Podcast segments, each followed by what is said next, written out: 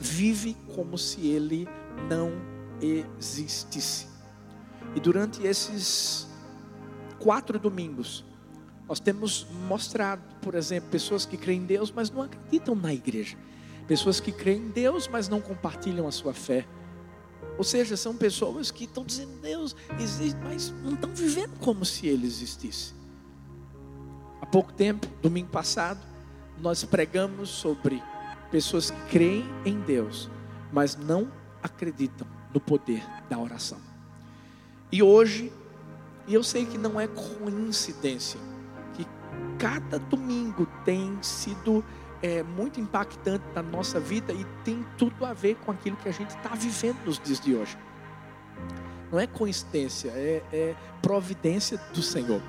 Hoje nós estaremos falando sobre você que crê em Deus, mas só vive preocupado o tempo todo. Uau! Gente, calhou mesmo, né? Conectou mesmo com a situação que nós temos vivido nos dias atuais. Porque notícias nos deixam preocupados. As pessoas nos deixam preocupados. A preocupação das outras pessoas nos deixam preocupados. É impressionante porque nos dias de hoje tudo tende a nos deixar preocupados. Você liga a televisão, é preocupação. E cada um diz uma coisa. Você vai para é, algum, algum site de, de, de notícias, mais preocupação. Aí você entra no WhatsApp, no grupo que você tem lá, é mais preocupação, porque cada um manda uma coisa pior do que a outra.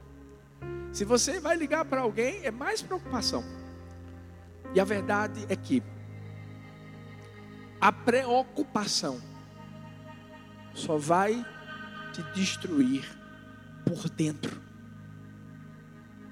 Por mais que a gente veja uma destruição do lado de fora, infelizmente pessoas doentes, algumas morrendo.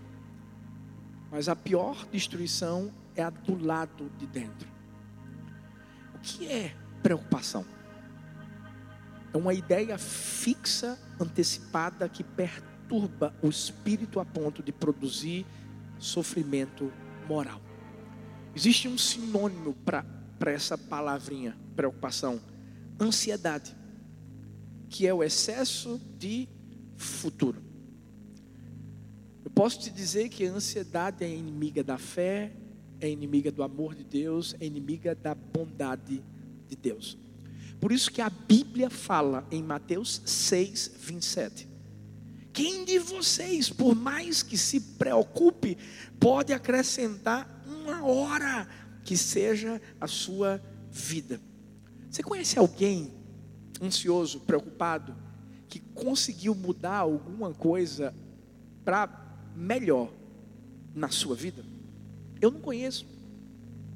As pessoas que vêm a mim, que fazem gabinete comigo, que me telefonam, que me procuram para prestar algum tipo de ajuda, todas elas, quando vêm ansiosas e preocupadas, na verdade, elas vêm desesperadas.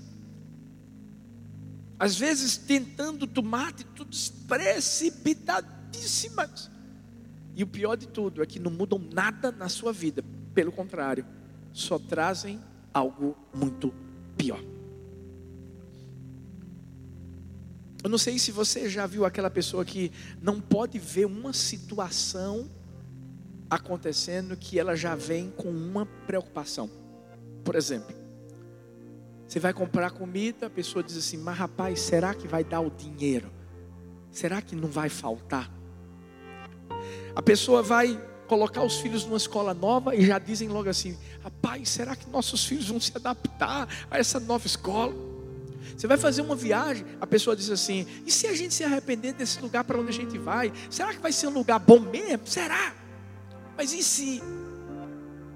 Sabe qual é o maior problema dessas pessoas que são ansiosas e preocupadas? É que elas sempre usam o famoso e se. A gente precisa trocar o e se pelo já. Ou seja, já fomos supridos, as crianças já se adaptaram, a viagem já deu certo. Você sabe por quê? A gente pode até morrer de preocupação. Mas não tem nada que a gente possa fazer para mudar aquilo que Deus, na verdade, já planejou. Porque os nossos dias já foram escritos pelos dedos de Deus. Por isso que Filipenses 4, 6, a parte A diz assim: Não andem ansiosos por coisa alguma.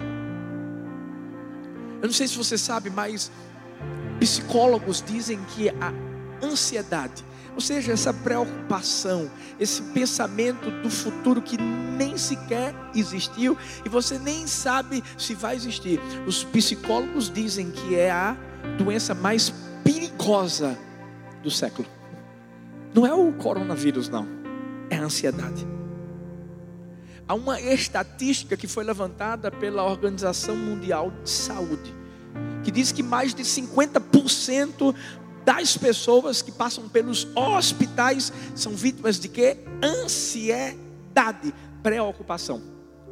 Um grande psicólogo chamado Rollo May afirmou que a ansiedade é o mais urgente e o mais grave problema desta geração. E a pergunta que eu faço para mim, para você é: por que a ansiedade tem nos atingido? Sabe por quê? Porque a ansiedade é sinônimo de não confiarmos em Deus. É como se a gente olhasse para Deus e dissesse assim: Eu não creio que o Senhor tem o poder de cuidar da minha vida. É como se a gente chegasse para Deus e dissesse assim: Deus, na verdade, eu acho que o Senhor se esqueceu de mim. Quando nós vivemos ansiosos e preocupados, nós passamos a ser caçadores de problemas e não caçadores de soluções.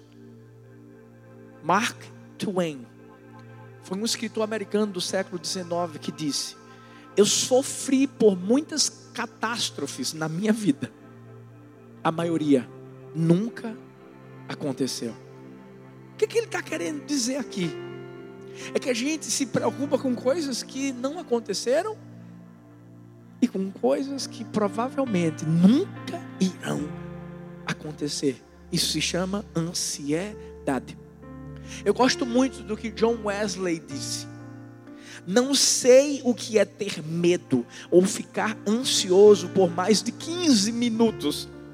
Quando eu sinto emoções relacionadas ao medo tomando conta de mim, fecho os olhos e agradeço a Deus por Ele continuar no seu trono, reinando sobre todas as coisas e me conforto com o seu controle sobre tudo o que diz respeito à minha vida. Ei, a gente tem que ter esse tipo de pensamento.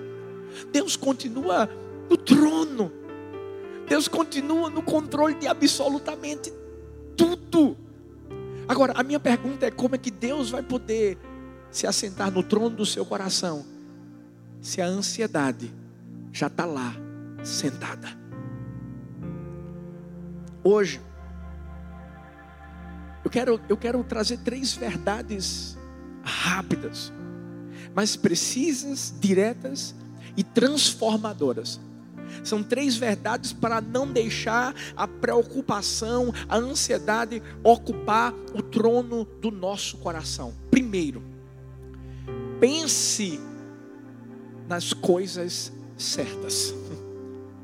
Quando a Bíblia fala em Colossenses 3, versículos 1 e 2, Portanto, já que vocês ressuscitaram com Cristo, procurem as coisas que são do alto, onde Cristo está sentado à direita de Deus.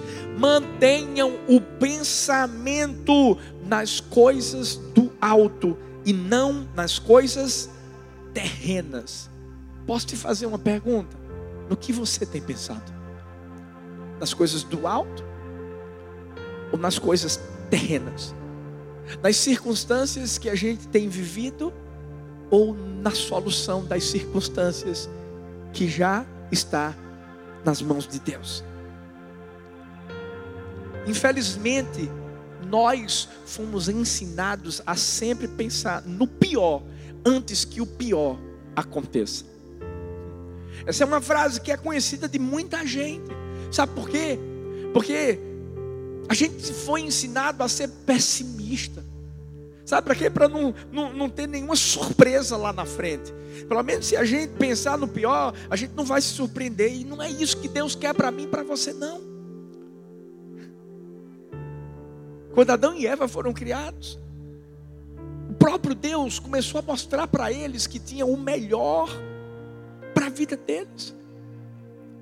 Uma das primeiras palavras que Deus trouxe ao coração deles foi: cresçam, uau, multipliquem-se, dominem. Ou seja, Deus estava dizendo assim: eu quero que vocês comam do melhor da terra. Não sou eu que estou dizendo isso, é a palavra que diz, é, é o Deus, o próprio Deus que diz. Eu sei que as coisas podem parecer que estão saindo do controle. Talvez a gente olhe para as circunstâncias e diga, tão difíceis, humanamente falando, estão, eu sei disso, mas Deus continua no controle de tudo. O mundo exterior pode estar se acabando, mas o mundo interior precisa estar intacto. Porque se o mundo interior estiver intacto, é como diz a Bíblia, nós seremos como aquela casa que foi plantada, que foi construída sobre a rocha. A tempestade vem, o, o vento vem, tudo de ruim pode vir, mas a gente continua lá. Você sabia que existem estudos que nos mostram que o negativismo pode tornar a vida mais curta. Ei, não sou eu que estou falando, são estudos científicos. Uma pesquisa foi realizada lá na cidade de Oxford, em Ohio, nos Estados Unidos. Isso em 1975. Mil pessoas preencheram um questionário falando sobre família, falando sobre saúde, falando sobre emprego, sobre perspectivas a respeito da velhice. E essas respostas foram analisadas por uma cientista chamada Becca Levy, de uma universidade lá dos Estados Unidos, de Yale. E o resultado foi que as pessoas que tinham as análises mais positivas viveram em média de sete anos e meio a mais do que os pessimistas. Você sabe por quê? Porque as pessoas pessimistas são influenciadas por doenças prévias e pela depressão. O, o que é que o senhor quer dizer com tudo isso, pastor Arthur? Simples. A gente precisa pensar no melhor. A gente tem que acreditar sempre e crer que já isso, que seja seja a palavrinha que a gente vai usar para o resto da nossa vida, que já deu tudo certo. Lamentações 3, 21 diz assim: Quero trazer a memória. Ei, é a mente, é o pensamento. O que me pode dar esperança. É por isso que eu sempre acordo, declarando: Este é o dia que o Senhor fez. Eu me alegro, eu me regozijo nele. Hoje é o melhor dia da minha vida. Um, um grande cientista disse assim, Emily August Chartier: o pessimismo é humor, o otimismo é vontade. O que, que significa, pastor? É o seguinte: a gente tem que ter vontade para pensar nas coisas certas. Sabe por quê? Porque nem sempre a gente vai querer pensar. Eu sei, eu sei, eu sei o que você está pensando. Eu sei que você está nos vendo agora dizendo assim, pastor, mas eu não mando na minha mente, vem tanta coisa, é tanta notícia. E, aí, e é aí que eu quero chegar. Eu quero que você entenda que somos nós que escolhemos o que nós vamos pensar. Nós temos o poder e a capacidade de filtrar o que vai vir para o coração, porque isso é muito sério. O que está aqui, se chegar aqui, vai sair por aqui, pela boca. E a partir do momento que você declarar o que está no seu coração, se for maldição, você vai ser amaldiçoado. Mas se você declarar a bênção do Senhor, é a bênção do Senhor que vai alcançar a sua vida, que vai alcançar a sua família, que vai alcançar essa nação, que vai alcançar as nações. Então escuta, a gente tem que escolher a pensar no que é bom. Deuteronômio 30, 19 mostra isso, a decisão é nossa. Os céus e a terra tomo hoje por testemunhas contra ti. Isso é Deus falando. Te propus a vida e a morte, a bênção e a maldição. Escolhe, pois, a vida para que vivas, tu e a tua descendência. Uau! Nós temos esse poder. Deus nos deu, somos nós que escolhemos, não é Ele não. Ele nos deu o livre-arbítrio para escolhermos o que é que vai dominar a minha alma. Um grande sábio indiano disse: Alguém perguntou para ele o que mais te surpreende na humanidade.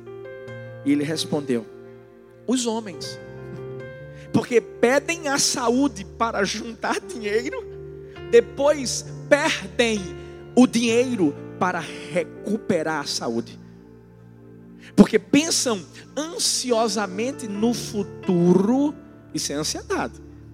E por isso esquecem-se do presente de tal forma que acabam por não viver nem o presente, nem o futuro.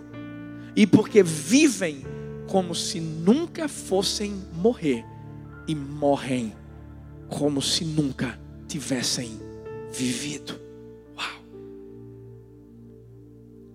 a ansiedade, a preocupação, só vai fazer você simplesmente deixar de viver o que Deus tem para a sua vida. É muito mais fácil quando a gente coloca nas mãos dele. Tudo, tudo, pastor, só tudo, meu filho, tudo, a nossa vida, os nossos sonhos, a nossa casa, a nossa família, a nossa saúde, dinheiro, seja o que for, tudo. Sabe por quê? Porque senão nós vamos viver reféns dos nossos pensamentos.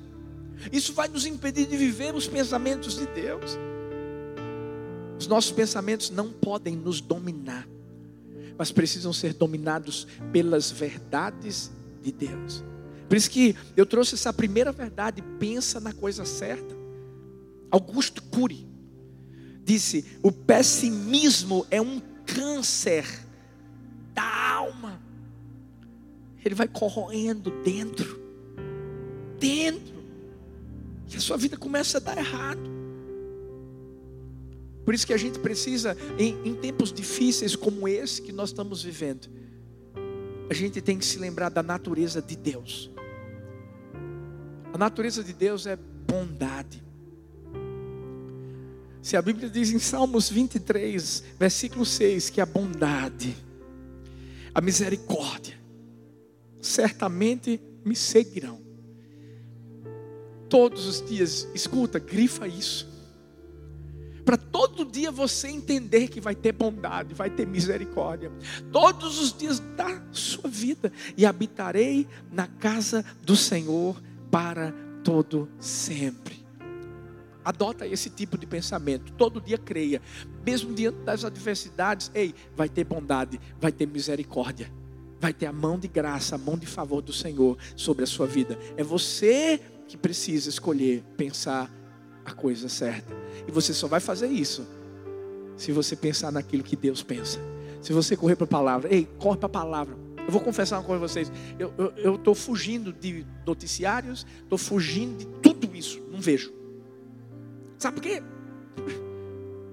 Infelizmente, só tem um que não presta. Só tem um que não presta.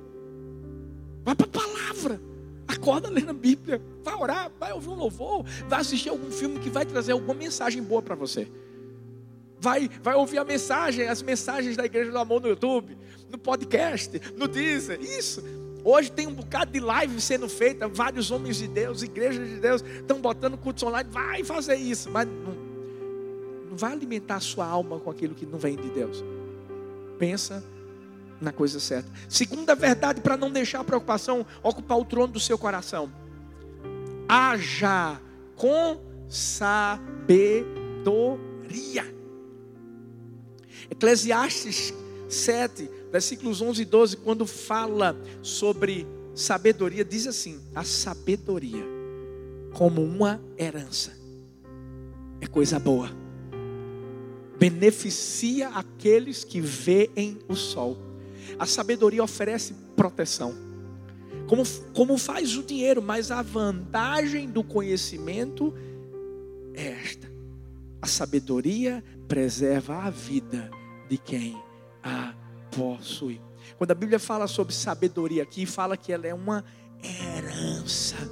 Gente, isso, isso com certeza é sinônimo de grande valor. Herança é algo valoroso. O que, que a Bíblia está querendo mostrar aqui? Que a gente, diante da ansiedade, da preocupação, diante dessas situações ruins que estão acontecendo, nós não podemos agir de forma impetuosa, precipitada. Estava chegando hoje, o pastor João me disse que uma pessoa, aqui da igreja, no prédio dela,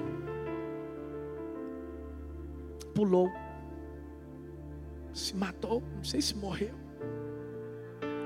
Não foi a pessoa da igreja, não, mas foi uma pessoa que estava lá no prédio dessa, dessa pessoa. Sabe? Tem gente que está se matando, perdeu o trabalho, mas deixa eu te dizer, essa não é a solução. Nessa hora a gente precisa agir com sabedoria. Sabe por quê? Porque quem nunca passou por uma situação mais ou menos assim, de agir por impulso e depois se arrepender? A pessoa falou algo grosseiro, você disse, né, retrucou e depois você teve que pedir perdão. Situações que a gente vive e que a gente, por impulso, precipitadamente, age da forma errada. Sabe o que, é que a Bíblia diz? Portanto, meus irmãos, Tiago 1,19 todo homem seja pronto para ouvir, tardio para falar, tardio para se irar. Isso aqui é, é agir com sabedoria. A preocupação vai vir, vai. O desespero vai bater na porta da sua vida, vai também. Mas a gente não pode permitir que isso afete as nossas atitudes. Nós temos que atacar o problema. A gente não pode simplesmente ser atacado por ele. Então, pastor, o que, que, eu, o que, que eu tenho que fazer? Agir com sabedoria não é só esperar, mas é também tomar a atitude certa na hora certa. Por exemplo, uma pessoa precisa de um emprego. O que ela vai fazer? Vai mandar um currículo. Pastor, mas as empresas hoje em dia estão todas fechadas. O que é que eu faço? Simples. Usa tecnologia. Manda por e-mail. Sabe, existem coisas que a gente precisa tomar a nossa decisão. Se a pessoa quer casar, o que, é que vai fazer? Vai se arrumar. vou orar pelos solteiros nesses dias, gente. Porque os solteiros nem sequer podem se encontrar mais. Só na tecnologia, né? Quando você estiver fazendo o, o, o, a live da sua célula, ou fizer um zoom, se arruma, né? Molha o cabelo, pelo menos, por mais que não vão sentir o cheiro, mas, mas molha, bota uma roupa mais bonita, gente. Essa é a hora, essa, essa é a hora, gente. Em nome de Jesus, porque depois vai dar até saudade quando todo mundo se encontrar, aí vai ser uma bênção só.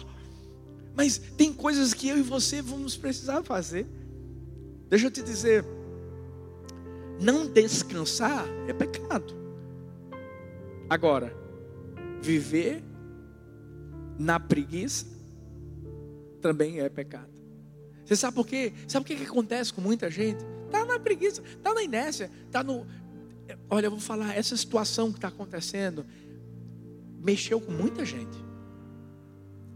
A única oração que eu faço para a minha vida e para a sua vida é que, quando tudo acabar, a gente saia melhor. Que a gente pegue toda essa situação que está acontecendo e a gente melhore. Não, não, não, não, por favor, em nome de Jesus, não sai de tudo isso sem ter se esticado, sem ter crescido. É por isso que Você quer ver uma coisa? Tem muita gente que hoje está aproveitando melhor o tempo, que não aproveitava. Tinha gente que reclamava. Tinha gente que reclamava. Ah, o dia tem 24 horas, mas não tenho tempo para fazer nada. Ah, não vou ter tempo para a igreja, não tenho tempo para a cela, não tenho tempo de ficar com a família, não tenho tempo. Agora tem tempo para tudo, né? E tá com saudade, né? Sabe que a gente possa fazer o que Eclesiastes 3:1 diz, tudo tem o seu tempo determinado, há tempo para todo propósito debaixo do céu. Deus nos deu o poder para a gente discernir tempos para a gente aproveitar bem cada tempo. Não é com a preocupação, porque a preocupação vai te consumir. A preocupação, mas a ocupação com sabedoria vai fazer você produzir. E vai produzir muito. Eu vi a história de um poeta muito conhecido, Coleridge. Era um poeta que tinha tudo para dar certo. Mas ele tinha uma coisa que fez com que ele não fosse quem Deus queria que ele fosse. Que Deus tinha dotado ele de algo tão especial. Ele era uma pessoa indisciplinada. Algumas pessoas da sua época diziam que não tinha ninguém mais inteligente do que ele. Mas ele produziu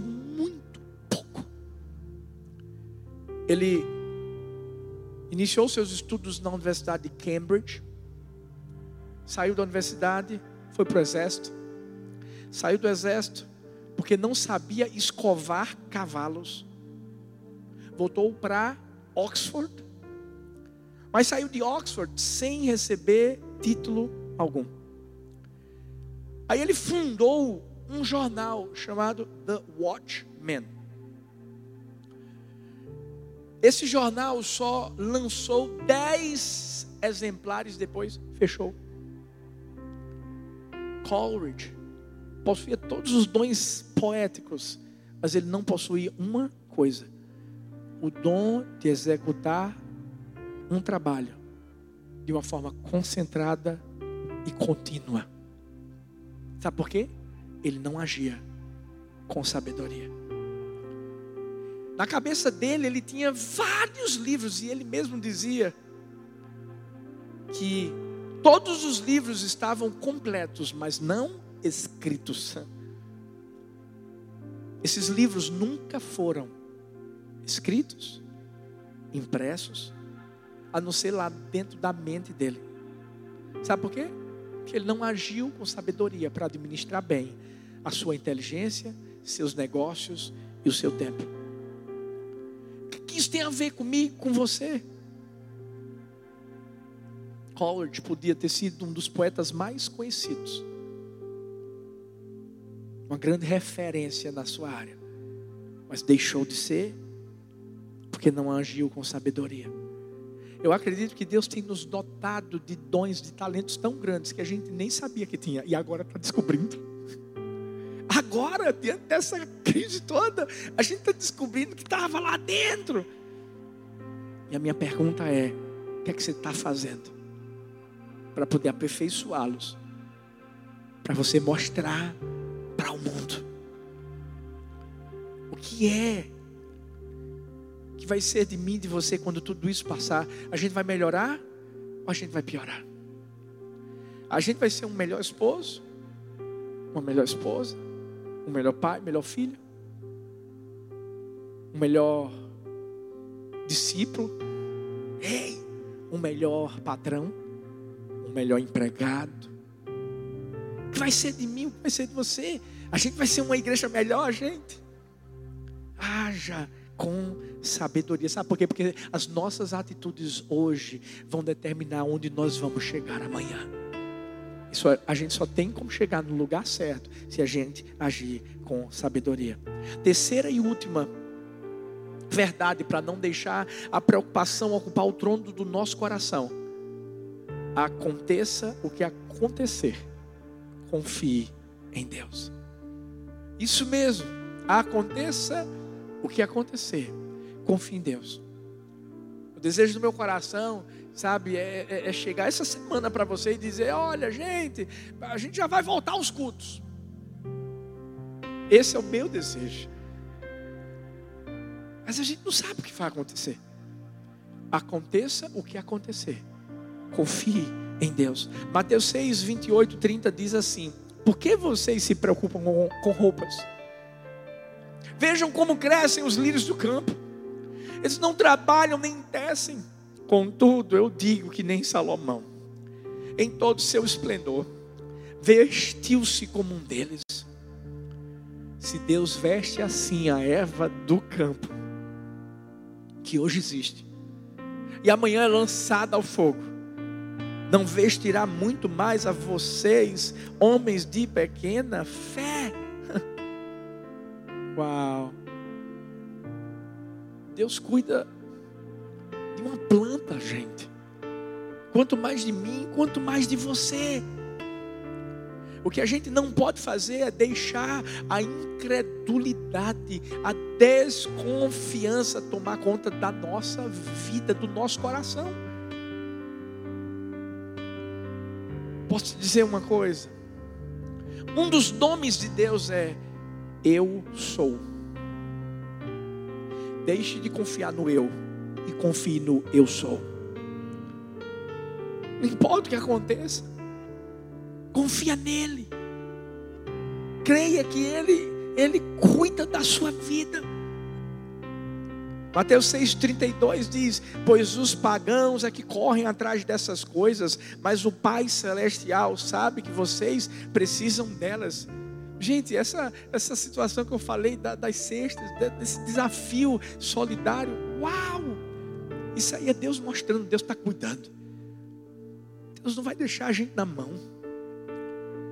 A Bíblia diz que a gente jamais vai ver o, o justo mendigar o pão.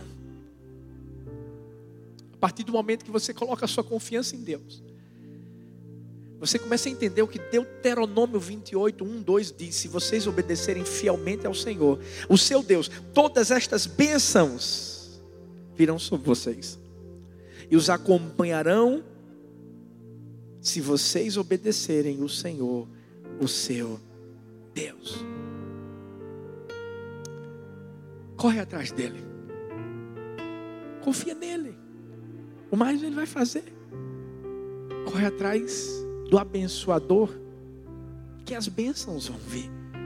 Aprenda a descansar. Eu creio que nessa quarentena, mais do que nunca, Deus está nos ensinando a descansar.